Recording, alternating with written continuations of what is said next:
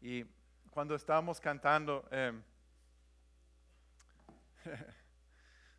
solo Dios puede salvar, Cristo puede mover montes, declaramos algo tan poderoso. ¿Alguien aquí que le gusta mirar el fútbol? No, sean mentirosos, yo sé que les gusta mirar el fútbol, claro que sí. ¿Alguien aquí vio cuando Liverpool venció Barcelona 4-0? Yo sí. ¿Vieron la, reacción al final después, cuando terminó ese partido? Y Liverpool venció, y Liverpool venció a Barcelona. ¿Fue así? ¿O fue un poquito más de entusiasmo? ¿Vieron un poquito más de entusiasmo en ese momento? Claro que sí, fue una locura. Claro.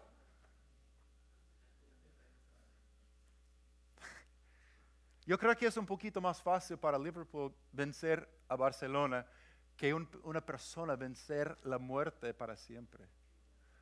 Porque Cristo hizo algo que nadie más podía hacer y lo hizo por nosotros, por amor, amor a nosotros. Y pensaba, wow, hay que celebrar. Cuando cantamos, cantamos Cristo, la muerte venció, amén. Un millón a cero. Gloria a Él, amén.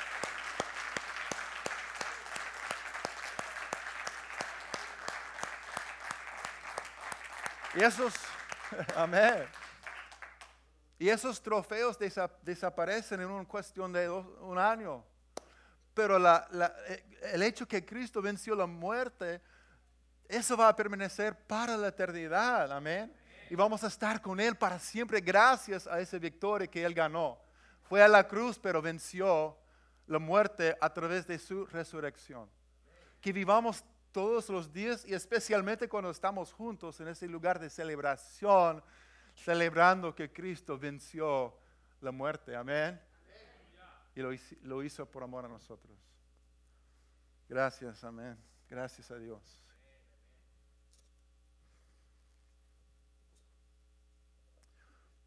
Yo quiero hablar hoy de un, tema que, gira alrededor de una palabra. Y esa palabra es plenitud. ¿Pueden decir conmigo? Plenitud. Una vez más. Plenitud.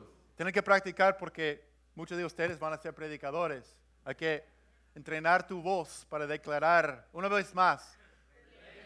Amén. Yo voy a ir a tu iglesia. Suena bien. Plenitud. Eso es un término. El apóstol Pablo, y vamos a estar en Efesios capítulo 3 el apóstol Pablo oraba por las iglesias. Y gracias a Dios tenemos sus cartas y tenemos muchas de varias oraciones que él oraba por los creyentes en la Biblia. Eso es un regalo, un tesoro enorme, ¿verdad? Saber, saber qué oraría uno, el apóstol Pablo por, por los creyentes, porque no solo, solamente eh, dentro de los planes de Dios estaba orando no solamente por esos cristianos, también estaba expresando el corazón de Dios en oración a favor de todos los creyentes en todas las épocas, incluso nosotros, ¿verdad? ¿Verdad? Saben que la Biblia es la palabra de Dios viva en todas las generaciones, a diferencia de cualquier otro libro, vive y tiene poder y autoridad en todas las generaciones y para siempre. el apóstol Pablo oraba por las iglesias que sean llenos de la plenitud de Dios que sean llenos de la plenitud de Dios. Ahora, antes de recibir a Jesucristo en nuestra vida, tenemos, tenemos un vacío, ¿verdad? Un vacío. Y no sabíamos a veces qué era ese vacío, pero sentíamos adentro, algo no está en su lugar, yo no me siento completo. Y andamos buscando llenar ese vacío, ¿verdad? ¿Sí o no? Y muchas veces se llena con muchas cosas que por un momentico satisface, pero después uno termina más vacío que antes. Entonces le toca buscar otra cosa, buscando llenar ese vacío, pero todavía está, está ahí. Se busca otra cosa, otra cosa, hasta que uno siente lleno de, realmente lleno de basura, lleno de cosas que uno dice, ¿por qué mi vida se siente así? Y, todo ser humano sigue buscando, buscando, buscando, sea en dinero, en relaciones, en la aprobación de quien sea, en un mejor trabajo, en muchas cosas. Pero en la noche, cuando uno pone su cabeza sobre esa almohada, en, silencio, se siente ese vacío. En la mañana, uno se despierta. ¿Por qué está ahí? Pero cuando recibimos a Cristo, Él, comienza a llenar el vacío en nuestra vida. Amén. Entonces venimos a Él y escuchamos su palabra y Él comienza a llenarnos. oh, wow, y, esa sed comienza a satisfacerse en su presencia.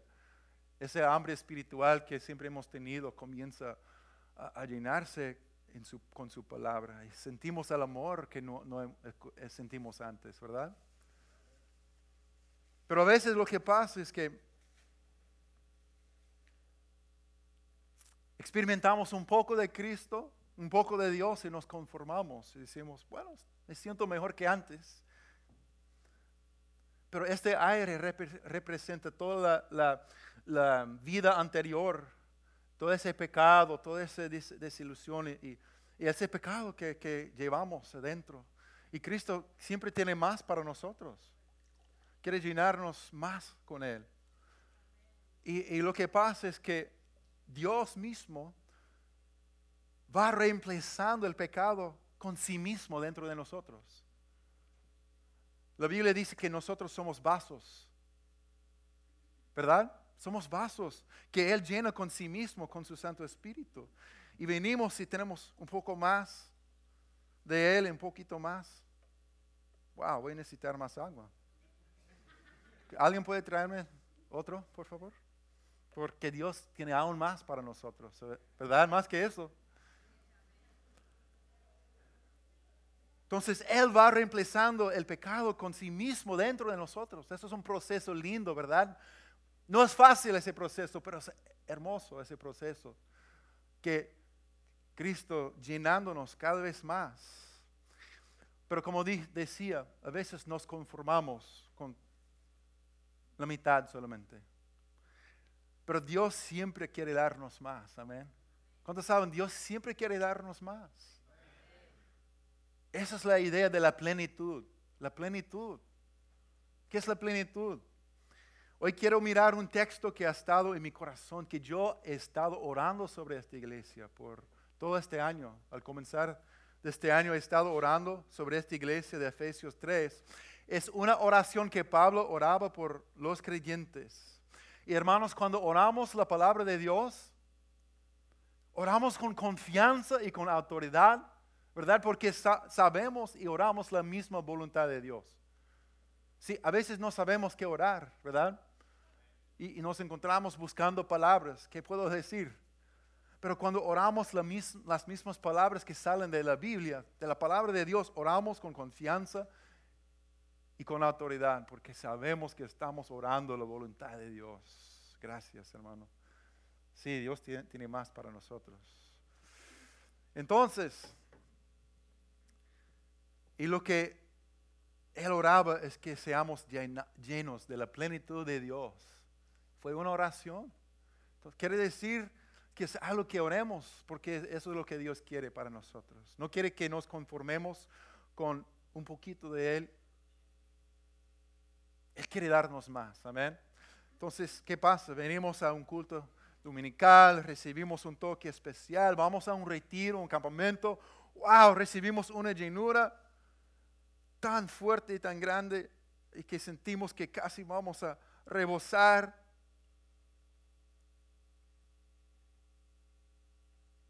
Casi. ¿Verdad? Tú has, has, tenido un momento tan precioso en su presencia que, wow, estoy lleno. No sé si puedo contener más. Vamos a dejarlo por un momento y volver. Comenzando, porque yo quiero leer esa oración completa y después seguir con esta idea. Comenzando un, par de versículos antes de la oración, Pablo escribe que en Él, en Efesios 3:12 dice, en Él, Jesucristo, mediante la fe disfrutamos de libertad y confianza para acercarnos a Dios. Piénsalo un momento, por favor, conmigo. En Él, Jesucristo, mediante la fe, disfrutamos de libertad y confianza para acercarnos a Dios. Eso tenemos que tener claro para entender por qué Pablo podía orar con tanta confianza, con tanta autoridad y confianza. Y no solamente fue para él, es para todos. Cualquier que entienda que mediante la fe en Cristo disfrutamos de qué?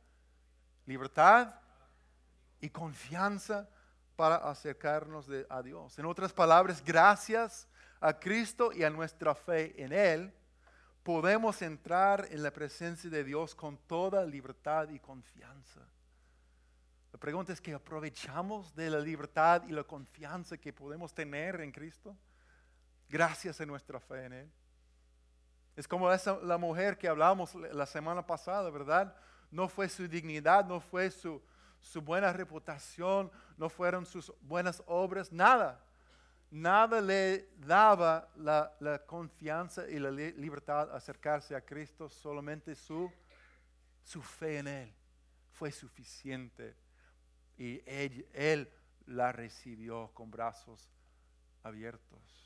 Amén. Podemos capturar esta verdad, es tan grande que gracias a Cristo, a nuestra fe en Él, podemos entrar en la presencia de Dios con toda libertad y confianza y podemos orar así. Entonces Pablo, después de declarar eso y poner claro esta realidad, él ora por los cristianos, ora por la iglesia, por nosotros en el día de hoy. Dice, fíjense en lo que ora en versículo 14 y adelante. Dice, por esta razón me arrodillo delante del Padre de quien recibe nombre toda familia en el cielo y en la tierra. Le pido que por medio del Espíritu y con el poder que procede de sus gloriosas riquezas, los fortalezca a ustedes en lo íntimo de su ser, para que por fe Cristo habite en sus corazones. Y pido que, arraigados y cimentados en amor, puedan comprender junto con todos los santos, Cuán ancho y largo, alto y profundo es el amor de Cristo. En fin, que conozcan ese amor que sobrepasa nuestro conocimiento para que sean llenos de la plenitud de Dios. Wow. ¿Cuántos saben que hay unos tesoros aquí? Eso es lo que oraba por los creyentes. Eso es la voluntad de Dios para mí y para ti. Otra vez somos estos vasos, ¿verdad? Y, Cristo va llenándonos. Y dice, para que sean llenos de la plenitud de Dios. Es su voluntad para ti, para mí como creyente, ser completos con toda la plenitud de la vida y el poder que proviene de Dios. Yo entiendo. Y eso es importante. Hay una razón por la cual oraba así, porque muchas veces caminamos como vasos casi secos, nos sentimos a veces muy secos, en medio vacíos. Y ese vacío que llenó Cristo una vez, sentimos que otra vez está ahí. Sabemos que Cristo está ahí, pero a veces luchamos y pensamos, ¿por qué? ¿Por qué, por qué es tanta lucha en mi vida cristiana? ¿Por qué tanto, tantos días me siento como este vacío? ¿Qué me hace falta? Yo he pasado por temporadas de mi vida fuertes así. ¿Y usted? tenemos estas preguntas. Y en este texto, en esta poderosa oración, Dios nos da verdades de cómo podemos vivir en la plenitud de Dios. Porque la realidad es, somos como un colchón de aire. ¿Alguna vez tú has dormido eh, sobre un colchón de, aire, haciendo camping o visitando un familiar, un amigo? No hay, lugar, solamente un colchón de aire. En el principio es como, wow, siente bien. Sorprendentemente, este colchón de aire sirve bien, es suave y me soporta. pero a las 3 de la madrugada, ¿qué pasa? ¿Saben? Se ríen porque todos han experimentado esto. Oh my gosh. Ese es- eh, tu cuerpo termina tocando el, el mismo suelo. Oh my goodness. Y, y- y- y- a las 4 de la ma- madrugada, porque duras una hora pensando, ¿puedo durar una hora hasta la mañana así o no? Luchando, pensando, ¿vale la pena levantarme o trato de ignorar el hecho que estoy sobre el piso? Y por fin buscas dónde inflar otra vez el colchón de aire porque ya no aguanto esto más. ¿Verdad? Somos como unos colchones de aire que Dios llena por completo con sí mismo. Pero tenemos que volver, volver a Él todos los días, diciendo, lléname otra vez. Sopla frescamente otra vez en mí tu espíritu, Señor, tu amor, tu gracia, tu presencia, todos los días. A mí, en mi alma, literalmente yo me despierto casi todos los días como un colchón de aire que ya, ya necesita ser llenado otra vez.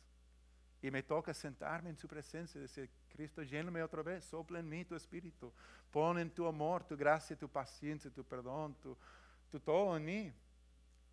Amén. Tenemos, Dios nos llena, pero goteamos, tenemos fugas de aire. Y este mundo no ayuda en eso. La plenitud, la definición de plenitud en el diccionario es totalidad, integridad o cualidad de pleno. Sinónimo- Sinónimos son abundancia, culminación, plétora, totalidad. Significa pleno o cumplimiento. Es la voluntad para nuestras vidas, estar más y más llenos de la plenitud de Dios. Amén. Y la plenitud de Dios, en, en otras palabras, es tener y experimentar todo lo que Dios tiene para ti y para mí. ¿Cuántos en tu corazón dicen, yo quiero experimentar y tener todo lo que Dios tiene para mi vida? Amén. Amén. Es ser lleno y completo en Dios, abundar hasta rebosar. Entonces, sí, ¿por qué rebosar? Entonces, si, si lleno este vaso un poco más, porque di- dice culminación, ¿verdad? ¿Eso es culminación? Ayúdame. ¿Sí o no? ¿Esto sería culminación? Hey, Felipe, ¿me podrías ayudar? So, quiero que, que tomes este vaso y llévalo a, enseñar a, tu familia allí. Pero no, cuidado, cuidado, no podemos mojar la, iglesia, ¿verdad? Uh oh. Oh my goodness, ¿qué está pasando? Está rebosando. Bueno, pónganse cómodos, vamos a estar aquí mucho tiempo por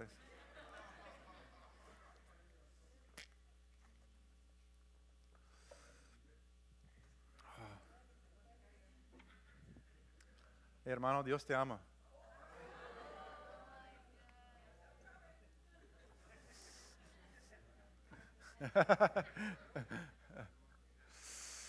ah, ¿cómo te va el día, hermano?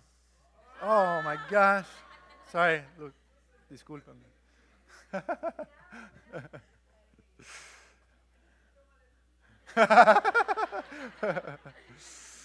Muy bien, perfecto. Dale un aplauso.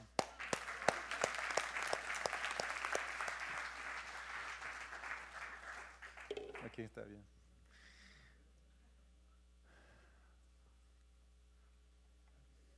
¿Por qué Dios quiere que seamos llenos de la plenitud de Dios? ¿Mm? Porque nos ama. Amén. Y cuando, cuando estamos en el mundo y chocamos con, lo- con la gente y con lo, que sucede todos los días, lo que está adentro va a rebosar de nosotros, ¿verdad? Va a rebosar. Y el mundo va a ver qué está adentro. Si es nada más como un poquito de, a veces tenemos un poquito de Cristo y nos conformamos. Y, y Cristo está allí, pero el mundo no lo puede ver, porque solo puede reconocer cuando comienza a rebosar. De nosotros, cuando viene la prueba, cuando viene eh, lo que sea y, Cristo comienza a rebosar de nosotros y la gente dice, wow, ¿de dónde viene esa paz? No tiene sentido, no tiene explicación. ¿De dónde viene ese amor? Nuestros hijos comienzan a ver, wow, papi y mami está cambiando, ¿verdad? Sellamos. Un ejemplo, si fuera un ejemplo perfecto de, de una persona quien vivió en la plenitud de Dios, por supuesto, sería Jesucristo. Jesucristo, hay, un, hay que recordar, y decimos, claro, el, el, Hijo de Dios, pero hay que recordar que aunque era 100% Dios, siendo Dios Hijo, era también 100% humano. Amén. Él nació, él creció, pasó por la juventud, tenía hambre y sed, enfrentó tentación tras tentación. Nunca pecó, pero fue tentado, atacado, fue rechazado, experimentó tristeza y lágrimas. Todo lo que sufrimos, Él experimentó. Y como nos dice Filipenses 2, que Él dejó a un lado sus privilegios divinos y vivió como un hombre dependiente de su relación con Dios Padre y el poder del Espíritu Santo. Como nosotros. ¿Sí o no? Dependemos de nuestra relación con Dios Padre y el Espíritu Santo en nosotros. ¿Por qué? Porque Él puso el, ejemplo para todos nosotros cómo vive un ser humano quien camina en la plenitud de Dios sobre la tierra. Ahora, nunca vamos a alcanzar la perfección en la cual caminaba Jesús, sin pecado. Sin embargo, Dios quiere que experimentemos más y más y más de su plenitud en nuestras vidas al crecer en Cristo. Amén. Por eso Pablo oraba por todos los, los creyentes que sean llenos de qué? De la plenitud de Dios. De la plenitud de Dios. Al ser así, ¿cómo podemos ser llenos de la plenitud de Dios, hermanos? Yo al orar en esta oración y, y estudiando descubrí que en esta misma oración, que es inspirada por Dios, amén, encontramos por lo menos tres claves para conocer y experimentar más y más la plenitud de Dios en cada una de nuestras vidas. Y son cosas que son esenciales para todo creyente, ¿verdad? Es como la, carne para una hamburguesa. ¿Quién puede decir, dame una hamburguesa sin la carne? No, no, no se dice, porque eso sería pan con tomate y no sé qué. No, gracias. Son cosas esenciales para caminar y vivir en la plenitud de Dios. Si, si cualquiera de estas tres cosas no están en su lugar, vamos a luchar, no vamos a experimentar la plenitud de Dios. Entonces, después de cada uno de esos puntos, yo quiero que oremos y pidamos, Señor, dame eso. Dame esa experiencia. Porque mis palabras alcanzan cierta cosa, pero realmente es del Espíritu de Dios solamente que nos revela, que nos llena, amén. Y Él quiere hacerlo. Entonces, número uno, ¿listos? Ora. Él ora, por esta razón me arrodillo delante del Padre, de quien recibe nombre toda familia en el cielo y en la tierra. El Padre. primero, es conocer a Dios como Padre y nuestra identidad como hijos. Conocer a Dios como Padre y nuestra identidad como hijos. Hermano, Dios quiere que, que le conozcas a Él como Padre. También quiere que vivas confiado en tu identidad espiritual como hijo. Es clave, es esencial. Al acercarte a Dios, ¿quién es en tu mente? ¿Quién es en tu corazón o en tu experiencia? ¿Quién es Dios? Piénsalo.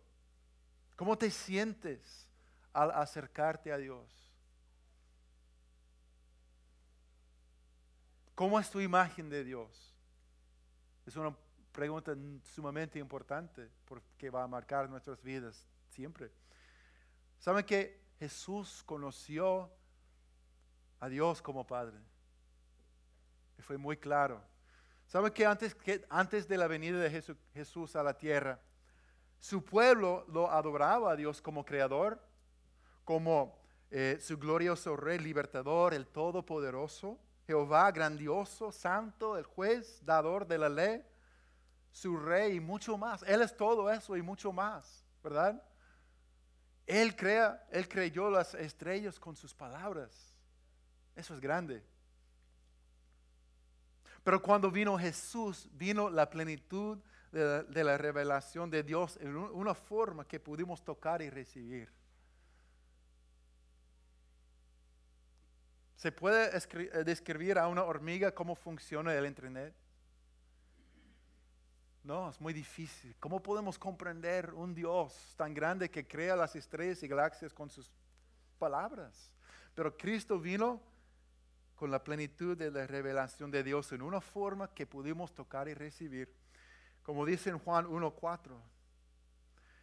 Entonces la palabra, hablando de Jesús, se hizo hombre y vino a vivir entre nosotros. Estaba lleno de amor inagotable y fidelidad. Y hemos visto su gloria, la gloria del único Hijo del Padre. Amén. Antes de la venida de Jesús, en todo el Antiguo Testamento, que es grande, dos tercios de toda la Biblia, el título para Dios Padre se usó solamente 15 veces en todo el Antiguo Testamento, 15 veces. Pero en el Nuevo Testamento, con la venida de Jesús, 165 veces. Padre. Jesús vino hablando, hablando del Padre todo el tiempo. El Padre, mi Padre. El Padre esto, el Padre el otro.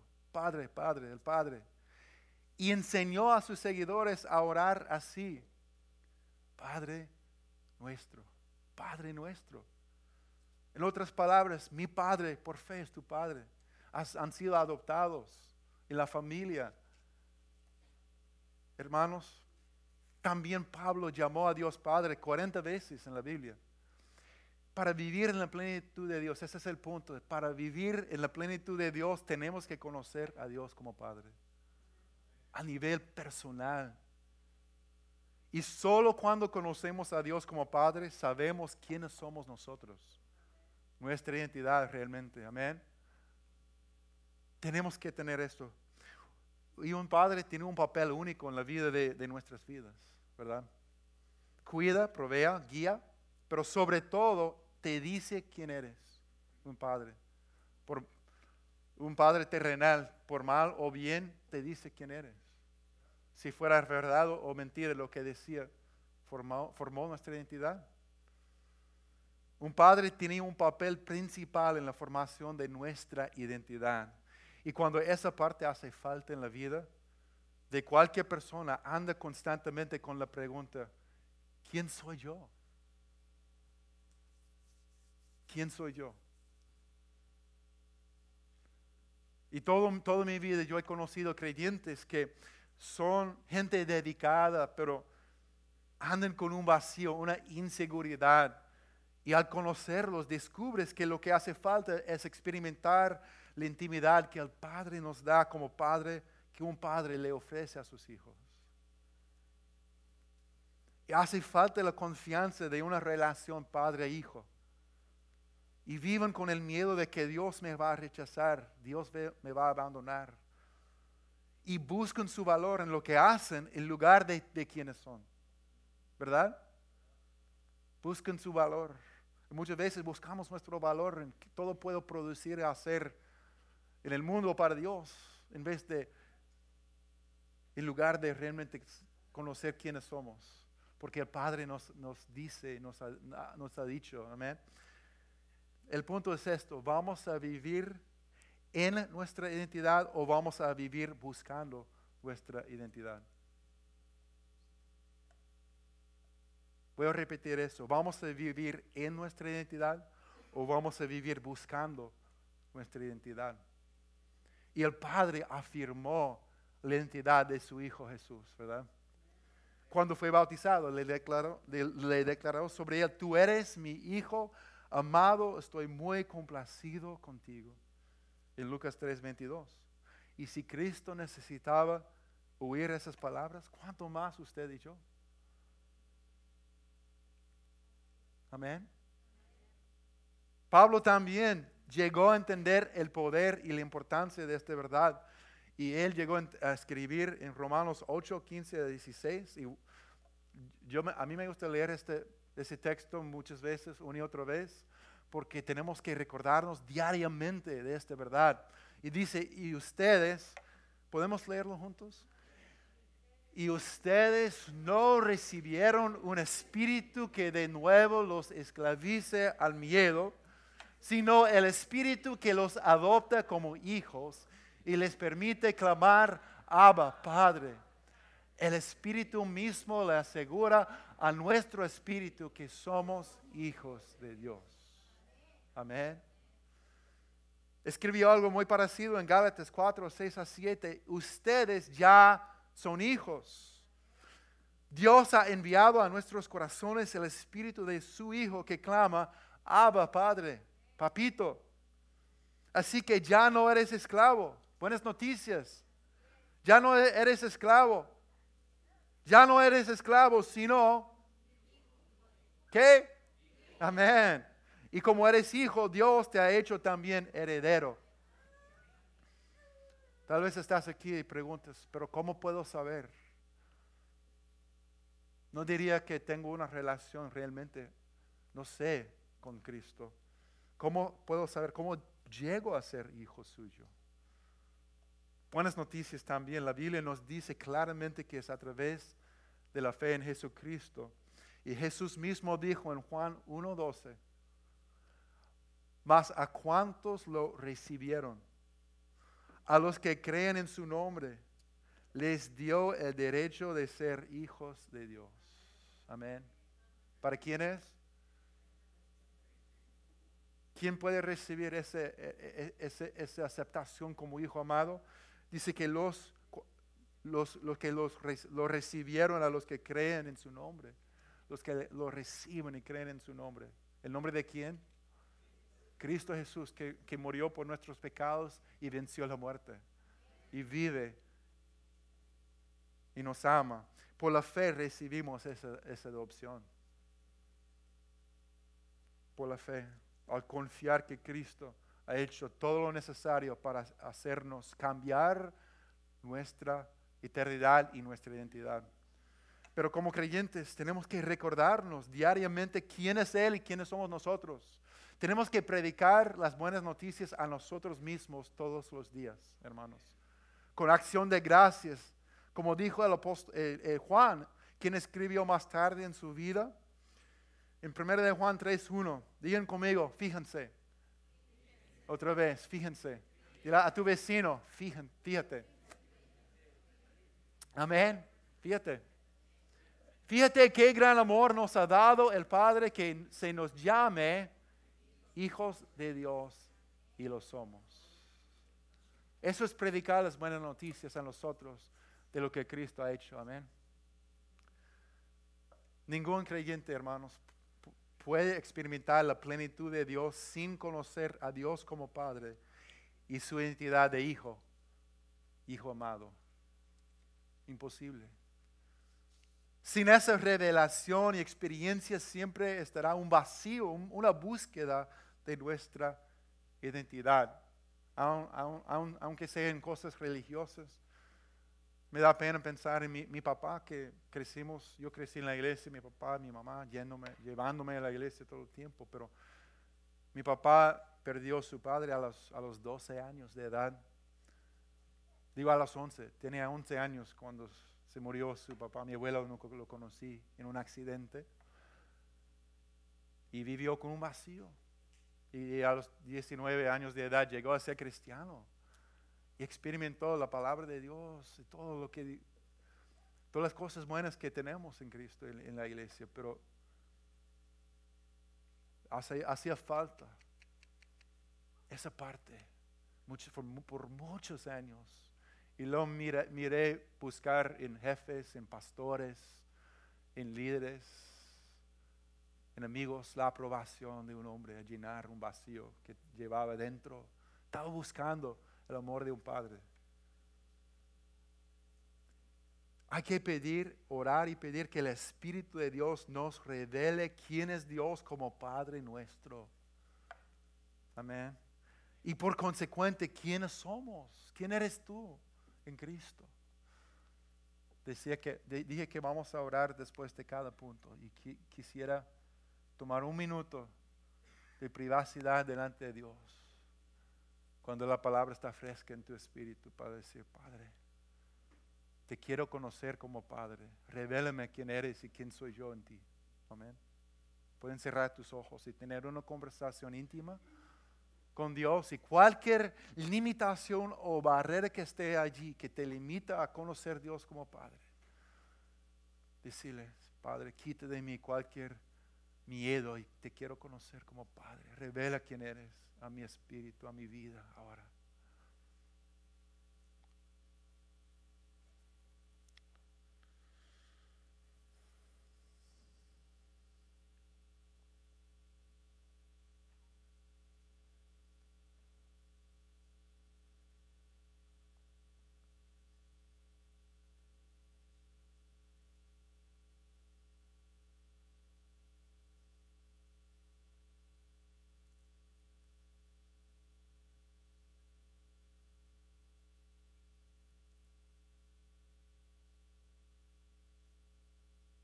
Gracias, Padre. Así sea, Señor, tu nombre.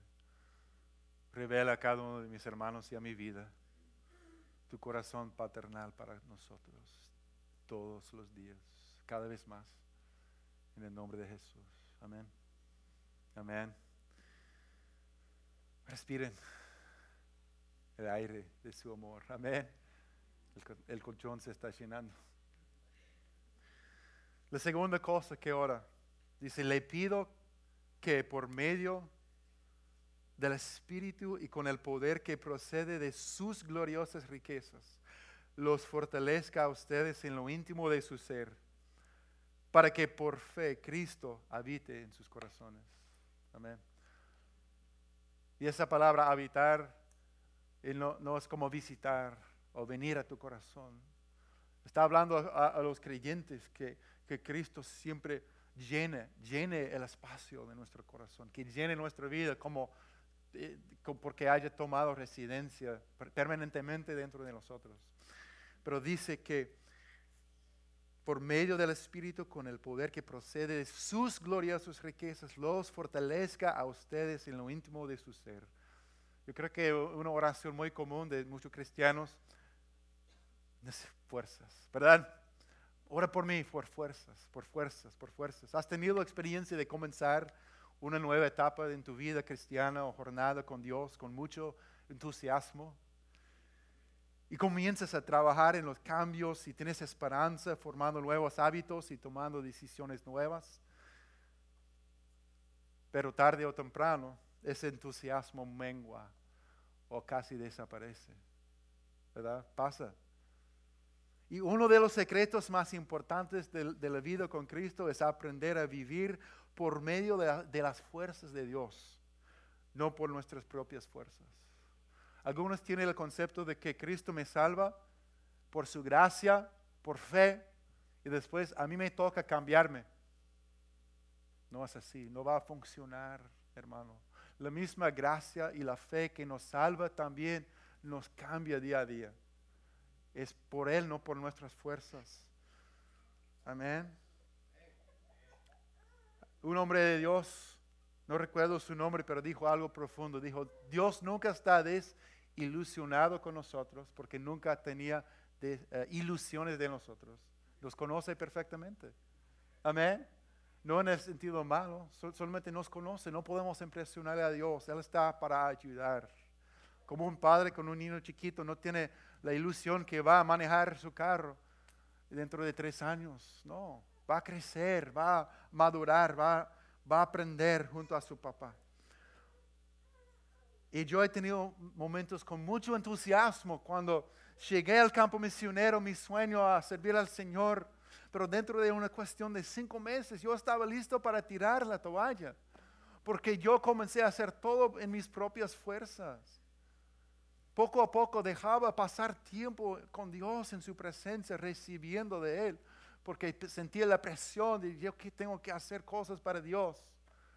Y no tenía mucho fruto, porque solo por medio de sus fuerzas, de su espíritu, sus gloriosas riquezas, nos fortalece para que demos buen fruto, para que hagamos su voluntad.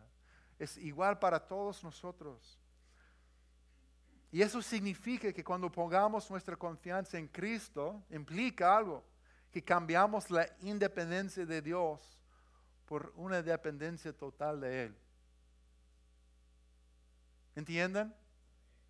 Eso es el choque para nosotros. Decir, Cristo, yo he vivido por mi propia cuenta, mis propias fuerzas, de mi manera y no ha funcionado. Y, pero en, en vez de decir, Cristo, ayúdame a tener una vida mejor, decimos, Señor, yo no puedo vivir la vida que tú quieres que viva. Yo he intentado mis propias fuerzas y no va a funcionar, no ha funcionado. Yo me entrego a ti.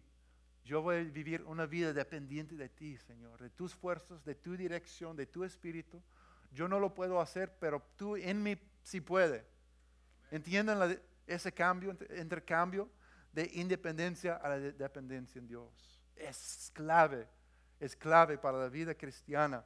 Porque enséñame un cristiano frustrado, un cristiano desanimado y cansado, y vas a ver un cristiano viviendo mayormente en sus propias fuerzas en vez de las fuerzas de Dios. Es muy frustrante. Es triste.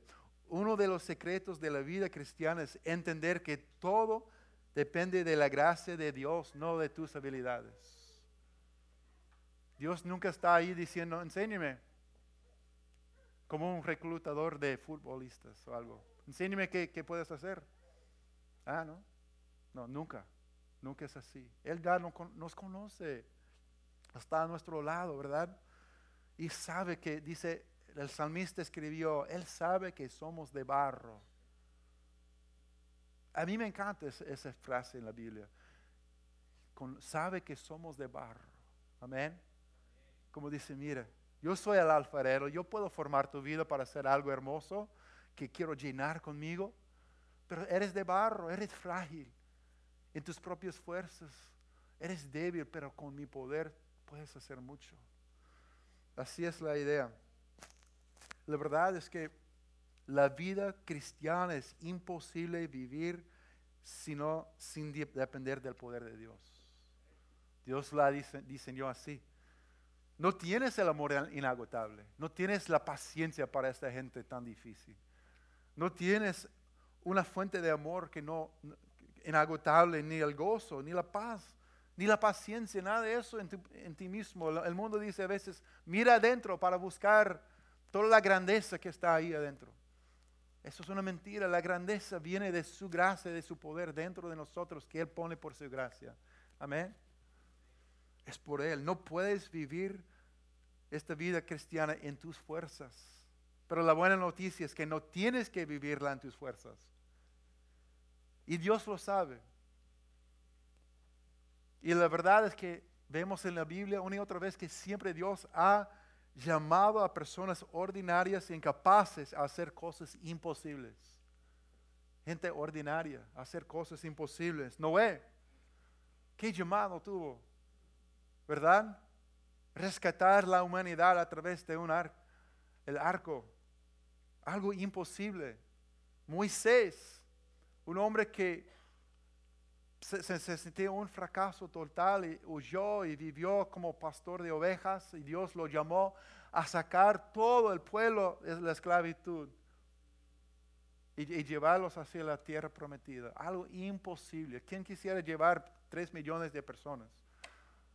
Apenas puedo llevar tres de mis hijos sacando de la casa a tiempo. Imagínate tres millones. Imposible, ¿verdad? Solo por la gracia de Dios. Gedeón, un joven escondido, diciendo, ¿dónde, ¿dónde estás Dios? Nuestros enemigos nos están derrotando. Y Dios dice, guerrero valiente, vas a liberar a mi pueblo. Amén. Dios siempre llama personas ordinarias a hacer cosas que son imposibles para ellos y posibles para Dios en ellos. Es igualito para usted y yo. Como los primeros discípulos iban a alcanzar al mundo. Imposible. Pero esta es la cosa, Dios provee las fuerzas y hace el milagro y nuestra parte es decirle a Dios, sí Señor, sí Señor heme aquí. Y no una sola vez, no una sola vez, sola vez en un momento en el altar, sí Señor, no. Una y otra vez, constantemente, sí Señor, sí Señor, sí Señor, confío en ti. Yo sé que no lo puedo hacer, pero tú, tú puedes. Lo damos otra vez. Le pido que por medio del Espíritu y con el poder que procede de sus gloriosas riquezas los fortalezca a ustedes en lo íntimo de su ser. El poder para vivir en su plenitud viene solo por sus gloriosas riquezas, amén, y en el poder de su Espíritu que nos da. No tienes lo necesario para vivir como creyentes sin su ayuda constante. La buena noticia es que Él nos da todo lo que necesitamos. Venimos con nuestro colchón de aire todos los días, Señor. Ya no sirve. Y Él tiene lo que necesitamos y no se acaba, no termina, es inagotable. Pero la clave es aprender a confiar en Él y depender de Él. Amén. Y a lo mejor estás aquí y te sientes frustrado porque entre más quieres ser paciente, amoroso, fiel, lleno de fe, esperanza, menos eres. Te sientes agotado y cansado. Y yo pienso que Dios tiene una palabra, una promesa para tu vida en este momento. Es de Isaías 40, 28 a 31. Dice, ¿acaso nunca han oído? ¿Nunca han entendido? El Señor es el Dios eterno, el creador de toda la tierra. Él nunca se debilita ni se cansa. Nadie puede medir la profundidad de su entendimiento. ¿Y qué hace? Él da poder a los indefensos y fortaleza a los débiles. Hasta los jóvenes se debilitan y se cansan y los hombres jóvenes caen exhaustos. Los hombres que tenían que cuidar a los niños todo el fin de semana sin su esposa. ¿Verdad? Los hombres jóvenes caen exhaustos. En cambio, los que confían en el Señor encontrarán nuevas fuerzas. Volarán alto como con alas de águila. Correrán y no se cansarán. Caminarán y no desmayarán. Amén. ¿Cuántos reciben esta promesa para tu vida en este día? El Señor es el Dios eterno. Amén.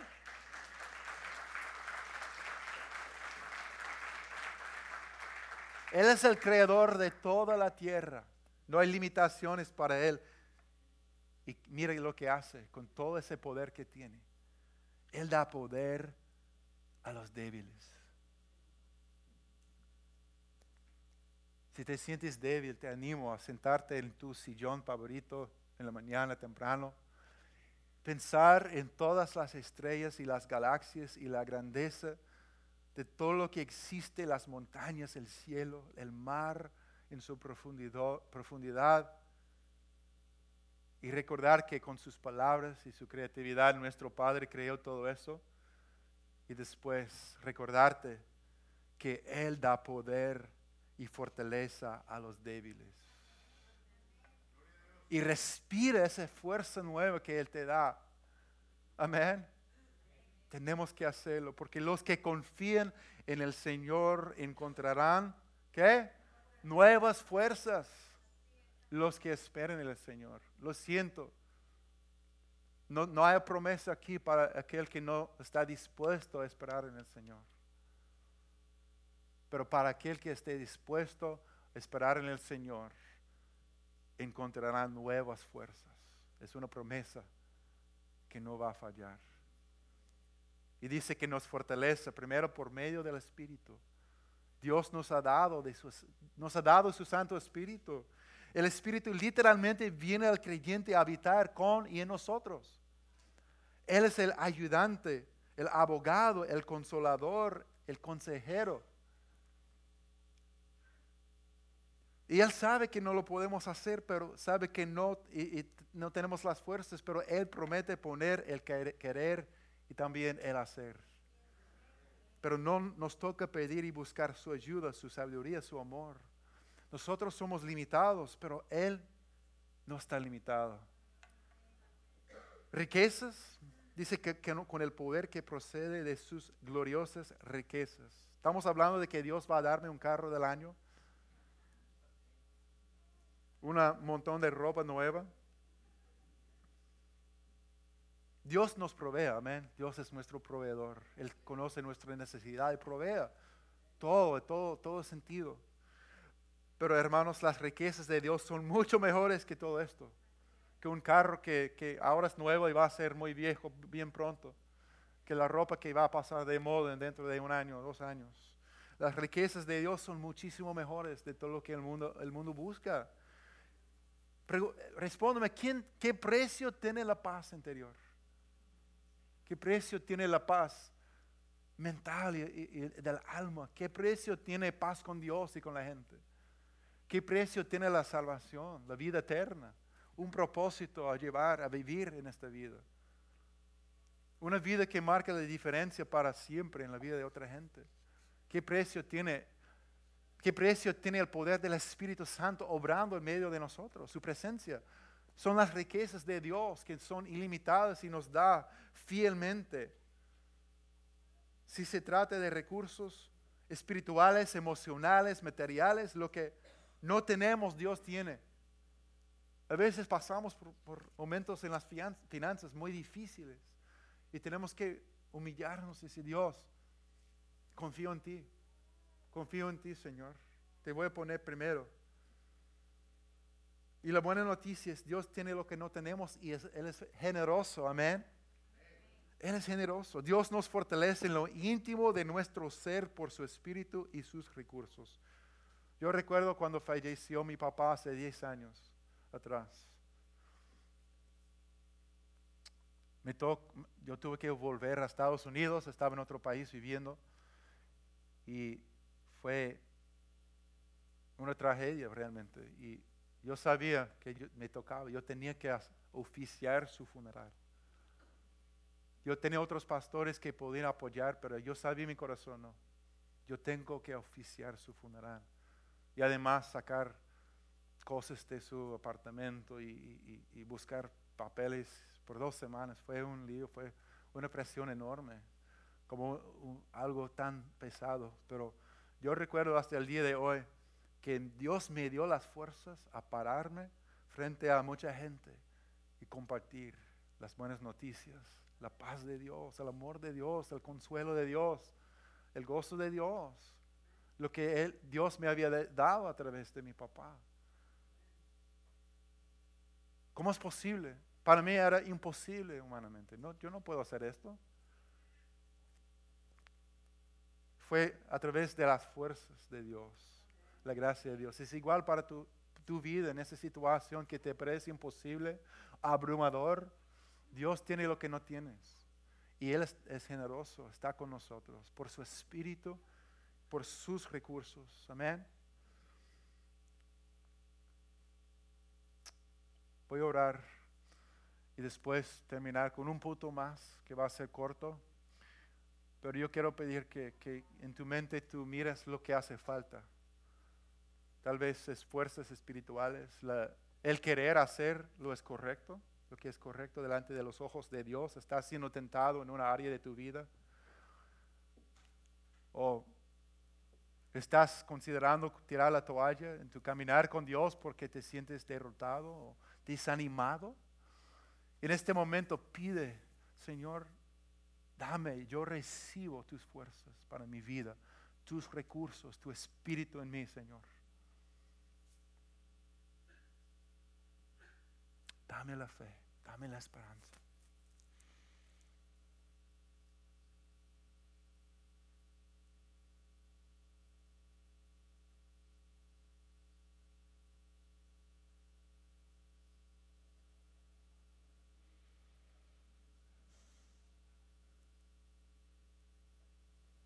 Amén. Amén. Yo sé, siento que algunos han recibido como una confirmación en su alma que esa paz que no tiene explicación, que dice sí, es posible para Dios. Aunque, parezca imposible para, para tu vida, es posible para Dios. Y Dios está obrando. Amén. Reciben esa, esa confirmación en tu corazón. Amén. A veces no sabemos todos los resultados, pero sentimos que su mano está allí y, va a estar bien, porque Él está obrando de una manera a veces sorprendente. El último es, dice, en esta oración dice, y pido que arraigados y cimentados en amor puedan comprender junto con todos los santos cuán ancho y largo y alto y profundo es el amor de Cristo. En fin, que conozcan ese amor que sobrepasa nuestro conocimiento. Qué hermoso, amén. El tercer punto es conocer y apropiarte de la grandeza del amor de Cristo. Para estar llenos de, de la plenitud de Dios, tenemos que conocer y apropiarnos de la grandeza del amor de Cristo. Vas a vivir en la, plenitud de Dios a la medida que conozcas cuán grande es su amor y cuánto Cristo te ama. A la medida que vivas dentro de esa realidad, no solamente mentalmente, sino en tu experiencia. Hermano, ¿tienes idea de cuánto Cristo te ama? ¿Has experimentado personalmente la grandeza de, su amor para ti? Cristo quiere que conozcas cuánto Él te ama. De hecho, ese conocimiento de su amor es tan importante y central para tu vida cristiana que dice, pido que arraigados y cimentados en amor, son dos imágenes, tomando el ejemplo de tu vida como un edificio, el amor de Cristo es el cimiento. Bonito, ¿verdad? ¿Sobre qué está edificada tu vida? Cristo quiere que su amor sea el cimiento de la casa de tu vida. Y tomando, usando el ejemplo de tu vida como una planta o un árbol, dice, arraigados en el, amor de Cristo. ¿Qué tan importantes son las raíces para un árbol? ¿Verdad? Esenciales. Dios quiere que tus raíces vayan profundos y que seas establecidos y alimentado en el amor de Cristo. Y como las plantas, hay que alimentar tu alma con ese amor cada día. Otra vez, hay que alimentar tu vida, tu corazón con ese amor todos los días. Hay, una oración egoísta que es importante a orar. Egoísmo es fácil para nosotros como seres humanos, entonces debe ser fácil, amén. Hay una oración egoísta, pero es muy importante orar. Cristo, ayúdame a saber cuánto me amas. Cristo, ayúdame a saber cuánto me amas. Hay que orar así todos los días. Revélame la grandeza de tu amor. A mí, yo quiero saber más. Porque no hay palabras para convencer a nadie cuánto Jesús nos ama, pero que Jesús dijo algo asombroso a sus discípulos cuando dijo en Juan 15, 9, yo los he amado a ustedes tanto como el Padre me ha amado a mí. Piénsalo bien. Yo los he amado a ustedes tanto como el Padre me ha amado a mí. ¿Cuánto le ama el Padre a su amado Hijo Jesús? ¿Cuánto? ¿Así? ¿Más? ¿Más? Cuando el Padre mira a su Hijo Jesús y Cristo vuelve a decir, se dirige a sus discípulos y dice, yo los he amado a ustedes tanto como el Padre me ha amado a mí. Otra vez te recomiendo sentarte en tu sillón favorito temprano en la mañana y piensa en el Padre mirando a Jesús en su bautismo, cuando le declara, eres mi hijo amado, estoy complacido contigo, cuando se entregó a la cruz por amor a la humanidad, cuando resucitó, cuando sonaba a los leprosos, el Padre diciendo, mi amado Hijo Jesús, te amo. Y, después recuerda y declara que como Cristo diciendo, yo, los, yo te he amado a ti como el Padre me ha amado a mí. Así de grande es mi amor para ti. Y la prueba más grande del amor de Cristo es la cruz. Él murió con brazos abiertos a todos nosotros, pecadores, rebeldes, fracasos, con toda clase de lucha y frustración y problemas y, y todo, todo lo que traímos, abrió, abrió sus brazos y tomó nuestro lugar. Dios quiere que conozcas cuán grande es su amor, que pueden comprender. Comprender literalmente quiere decir agarrar. Amén. Agarrar con tu corazón. Junto con todos los santos quiere decir con todos los creyentes. Cuán ancho, cuán largo, cuán alto, cuán profundo es el amor de Cristo.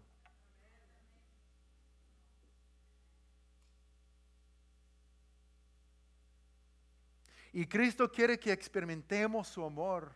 Dice, en fin, que conozcan ese amor que sobrepasa nuestro conocimiento. Conocer quiere decir experimentar. Es una palabra de, de, conocer algo por experiencia propia. Dios quiere que conozcas por experiencia propia cuán alto, cuán profundo, cuán grande es, es su amor para ti. ¿Para qué? para que seamos llenos de la plenitud de Dios. Wow.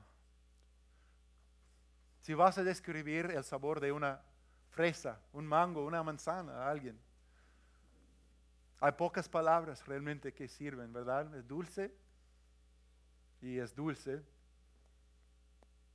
Dulce y como una fresa. ¿Verdad? Así es tratando de escribir, el amor de Cristo. No hay palabras para adecuadamente expresar cuán grande y poderoso es, pero lo podemos experimentar y, saborear. Y tenemos que pedir, Cristo, revélame cuánto me amas, porque es demasiado grande para comprender o describir. Lo tenemos que recibir y experimentar, para que sean llenos de la plenitud de Dios. Amén. En resumen, para que, está, para, para que ser llenos de la plenitud de Dios, tenemos que conocer a Dios como Padre y nuestra identidad como hijos. Esa es la buena noticia que tenemos que predicarnos todos los días. Padre, gracias. Yo soy tu hijo amado. Tú eres mi Padre. Yo, yo veo el vacío en mí que solo tú puedes llenar. La aprobación, el amor, la dirección, el consejo, la presencia de un padre con un hijo. Me amas porque yo, eh, yo confío en Jesús, tu amado hijo. Me has adoptado. Amén. Número dos, depender de las fuerzas y recursos de Dios, no los nuestros. Depender de las fuerzas y recursos de Dios. Los que esperen en el Señor renovarán sus fuerzas y van a volar como las águilas. Y número tres, conocer y apropiarte de la grandeza del amor de Cristo. Cristo, revélame cuánto me amas. ¿Para qué? Para que seamos llenos de la plenitud de Dios hasta rebosar. Tal vez entraste en este lugar con un vacío, o un cristiano pero seco, con pocas fuerzas, con poco amor, sintiendo eso.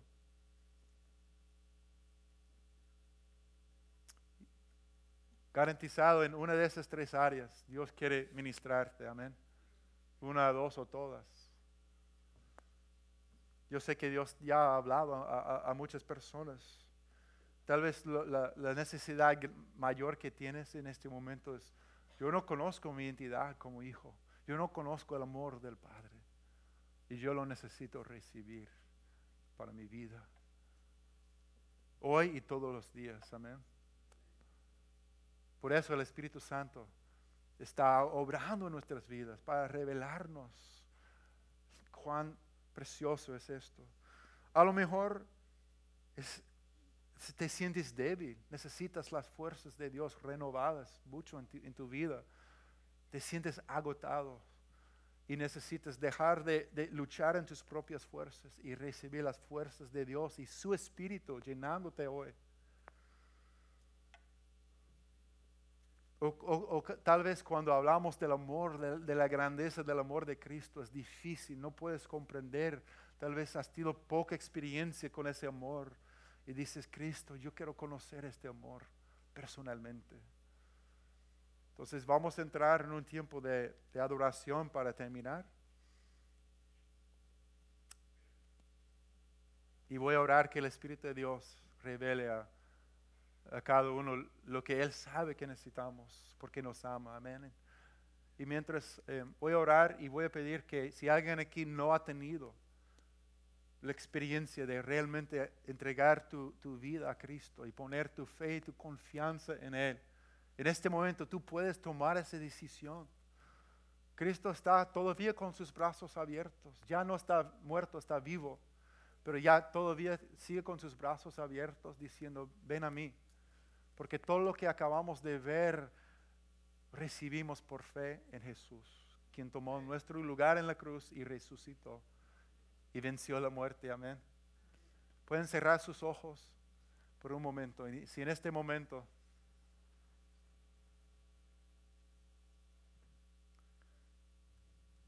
dices, pastor, yo he escuchado, yo entiendo ahora que la salvación, que lo que Dios tiene para mí es recibo cuando Cristo viene a mi vida, a mi corazón. Y yo sé que ahora es un momento, yo necesito abrir mi corazón y recibir lo que Cristo ha hecho por mí y quién es Él.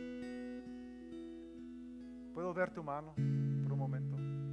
No estoy invitándote a ser miembro de una iglesia, cambiar tu vida por completo al instante. No, estoy haciendo un llamado a poner tu fe en Jesucristo, tu Salvador y Señor personalmente.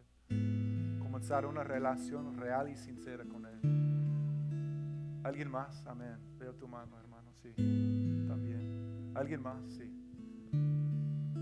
estás diciendo, estoy abriendo mi corazón a Cristo para comenzar una relación auténtica con Él.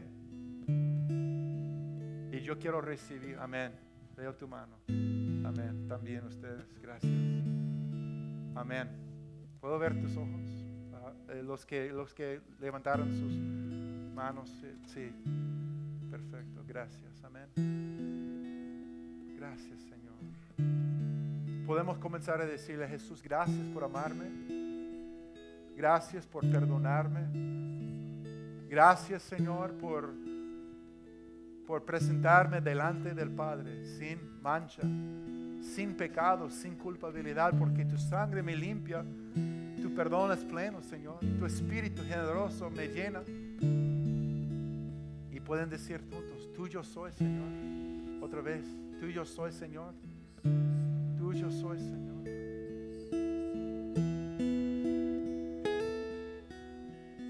Aleluya. Vamos a terminar con esta, esta alabanza que declara el poder de su resurrección. Y mientras cantamos y